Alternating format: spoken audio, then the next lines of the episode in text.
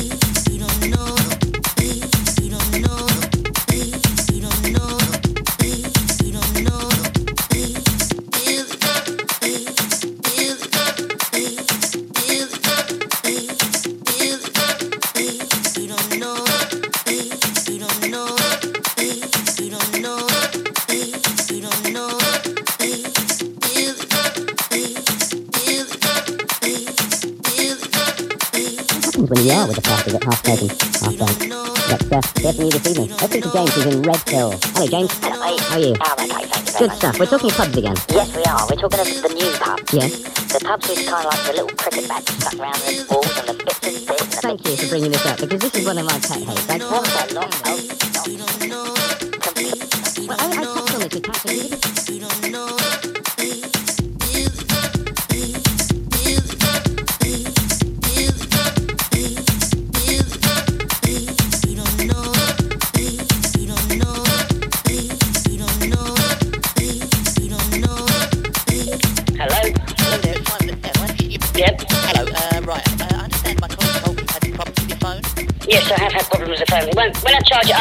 At night time sometimes, it just won't come on sometimes. Right, I'm going to play some tones now. Tell me if they come through, okay? Okay. Got that one, yeah, I heard that one.